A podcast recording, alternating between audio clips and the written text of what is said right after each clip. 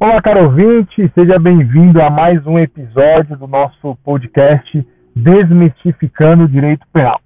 Neste episódio, vamos dar continuidade ao nosso estudo de direito penal é, e vamos conversar um pouco sobre a evolução doutrinária do direito penal é, acerca e vamos trazer também algumas teorias acerca deste tema, ok? Pois bem, começando com o positivismo jurídico. E logo de início, vale ressaltar que positivismo jurídico não se confunde com a escola clássica, tá ok? Então esse é um ponto importante, vocês vão entender o porquê dessa distinção. Vamos lá, é, essa, o positivismo jurídico ele teve início, teve origem na Alemanha, é, na, ele teve um triunfo ali na década de 70 é, do século XIX, lá na Alemanha. E o positivismo jurídico, ele tinha nítida preferência pela cientificidade, excluindo os juízos de valor e limitando seu objeto ao direito positivo, ok? É, bom, mas é importante a gente deixar claro aqui que a esta teoria, e aí lembre-se, é a esta teoria que se deve a essa doutrina que se deve é, o conceito clássico de delito, afastado de qualquer contribuição filosófica, psicológica ou sociológica. É, nesse sentido, foi nesta teoria, foi nesta doutrina que conferiu um tratamento exageradamente formal ao comportamento humano, que é aquele que é definido como delituoso de forma que a conduta seria um mero movimento corporal que produz uma modificação no mundo exterior. E aí, pessoal, é, com base nisso, vocês conseguem perceber é, já avançar, inclusive, para o conceito lá do direito do, da teoria do crime. Porque quando a gente vai analisar o conceito tripartido né, do crime, quando a gente tem ali é, o fato típico, a, a ilicitude e a culpabilidade, dentro do fato típico nós temos a conduta. E a teoria clássica de conduta tem origem, inclusive, no positivismo jurídico, onde é, a doutrina conceitua a conduta, a conduta como um mero movimento corporal, pouco importando se essa conduta é dotada ou não de dolo, se é dotada ou não de culpa. Então, um mero movimento corporal por si só já seria considerado uma conduta humana, ok? Veja, pessoal, claro, aqui é uma doutrina inicial, mas ela teve uma, um papel extremamente importante para que essa teoria ao longo do tempo fosse melhorada, fosse, com base nela, é, surgir a partir de então novas teorias sobre a conduta, tá ok? Desculpem. Pois bem, então, ainda nesse sentido, a conduta, portanto, era meramente objetiva, vinculada ao resultado pela relação de causalidade, ok? É, é, esse, essa doutrina, ela pretendeu aplicar ao direito os mesmos métodos de observação e investigação que eram utilizados nas ciências experimentais, é, o que rapidamente é, se percebeu inaplicável no tocante a algo tão circunstancial como a norma jurídica. Obviamente que essa, é, essa teoria ela não conseguiu vingar muito resultado, porque ela tentava se aproximar muito pela cientificidade, ou seja, pelas ciências experimentais. Ocorre que a ciência jurídica, como ela é, não, faz, não, não, não é plausível que você siga com, esse, com esses métodos de observação, ok? É, e com base nisso, e aí com base inclusive no saudoso Luiz Flávio Gomes, é, Antônio Pablo Garcia, Molini, etc. e tal, o direito positivo estuda-se em si mesmo separado do resto da realidade, isolado desta, como se fosse uma realidade independente, com o que acaba por ser é, perdão, com o que acaba por se transformar em um formalismo normativista, que se ocupa exclusivamente da norma, afastando-se o jurista completamente né, do social e do valorativo. Então, percebe, com base nessa teoria é, e com base nessas doutrinas, senhores, que na verdade essa teoria aqui ela se afastou totalmente da realidade. É, ela se tornou isolada frente às demais teorias que foram surgindo é, do direito penal, ok?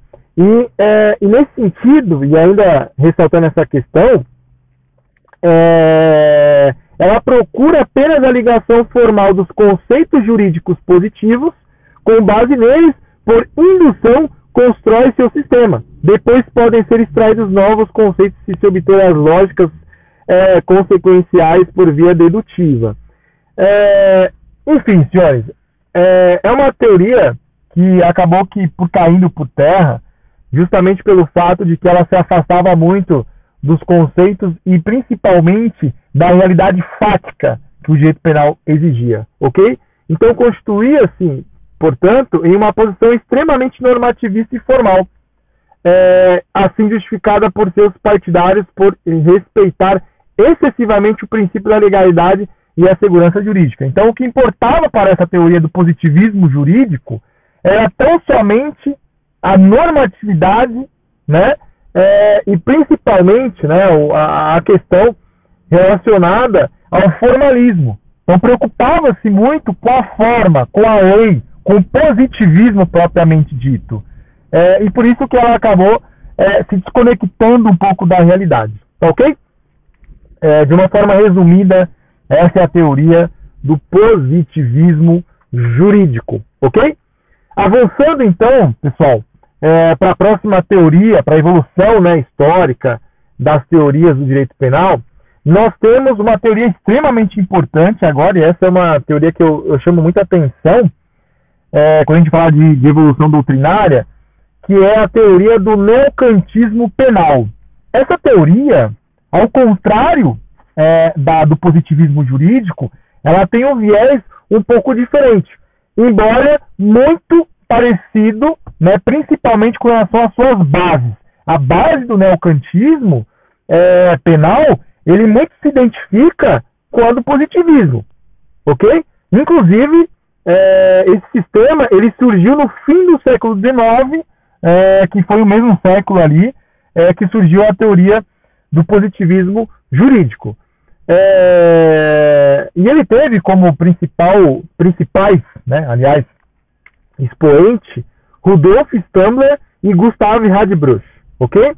No entanto, é, os positivistas atribuíam prioridade ao ser do direito, ao passo que, neo, que os neocantistas propunham um conceito de super, é, que supervalorizava o dever ser.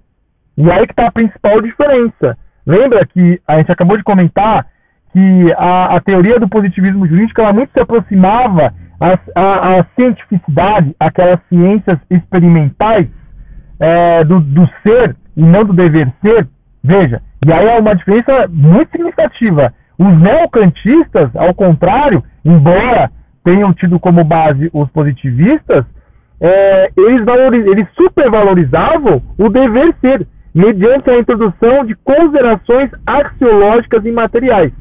Dessa forma, o neocantismo substitui o método puramente jurídico formal do positivismo, acolhendo como objetivo fundamental a compreensão do conteúdo dos fenômenos a, e categorias jurídicas, muito além de sua simples definição formal ou explicação causal. É, dando continuidade, então, senhores, a ciência do direito penal, aliás, a ciência do direito, ao contrário da ciência natural, ela preocupa-se com os fins e não com as causas, ok? Por isso, há uma independência entre elas. Assim, ao lado das ciências naturais, mas separadamente delas, o direito deve promover e construir uma ciência de fins humanos, tá certo? Consequentemente, essa teoria permitiu graduar o injusto de acordo com a gravidade da lesão produzida, Vejam, senhores, a importância dessa teoria, porque é com base nela que começou a observar, que foi, é, teve início a uma observação, a uma valorização das condutas com base na gravidade daquela lesão produzida, ok? coisa que até então não era feito pelos positivistas, tá certo? A conduta, ó, agora um ponto importante, a conduta aqui para o, neo, para o neocantismo penal passou a ter um significado social e já não mais era considerada como um mero movimento corporal. E aí lembre-se, aqui é, a gente volta, a, aliás, a gente já avança inclusive alguns passos lá quando a gente for começar a falar da teoria do crime. Por quê? Porque lá na teoria das condutas, nós temos a teoria clássica, que é pautada no positivismo, que define-se como mero movimento corporal, e posteriormente nós temos a, a, a conduta como sendo não só um mero movimento corporal, e foi trazida inclusive pela teoria neoclássica, que tem como base, obviamente, o neocantismo, ok? Então aqui ela tem um significado social, ela, a conduta, e já não é mais considerada como mero movimento corporal. Permitiu ainda, com base nessa teoria, é, a introdução de elementos normativos e subjetivos nos tipos penais.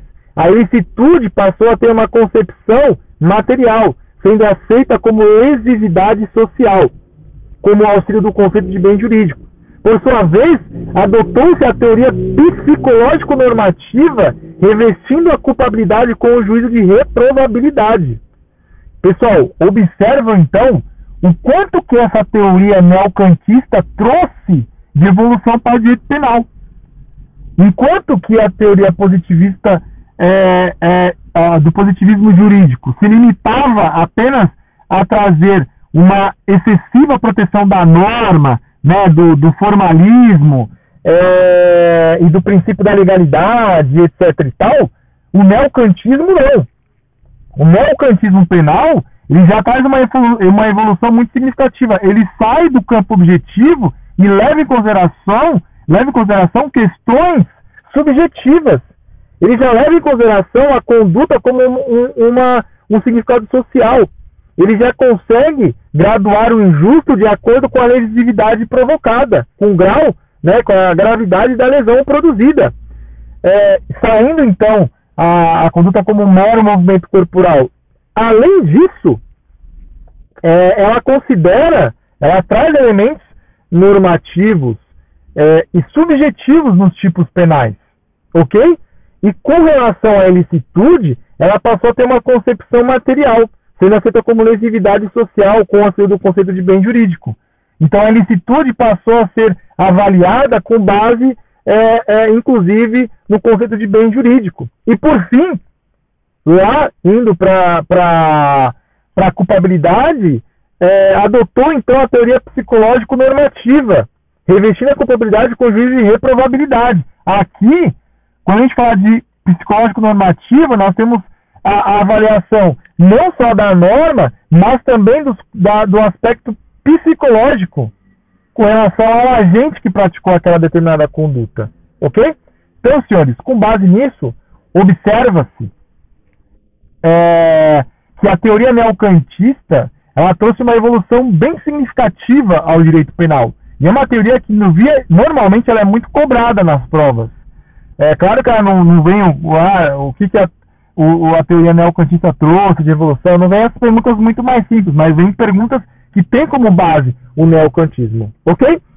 Pessoal, e para finalizar, é, hoje é, nós daremos continuidade no próximo episódio, mas para finalizar, vamos falar um pouco sobre o garantismo penal, que é uma outra teoria extremamente relevante para o direito penal e que também né, é uma evolução das doutrinas é, relacionadas ao direito penal. Tá ok? É, a doutrina do garantismo penal tem, né, e aí um, como expoente, uma das figuras mais conhecidas que é Luigi Ferraioli. É, a figura de, do seu principal entusiasta. Então, a, a, a, esse garantismo penal, essa teoria, ela tem como principal expoente e defensor Luigi Ferraioli, ok? E ela surge, inclusive, com a obra Direito e Razão, considerada por muitos a Bíblia dos estudos garantistas, tá certo? É uma, é uma teoria extremamente famosa e conhecida, tá certo? Pois bem, e trata-se de modo universal e por essa razão se transforma em uma meta a ser alcançada pelos operadores do direito, destinado a contribuir com uma moderna crise que assola os temas penais, desde o nascedouro da lei até o fim do cumprimento da sanção penal, ok? É, atingindo, inclusive, particularidades inerentes ao acusado depois da execução penal.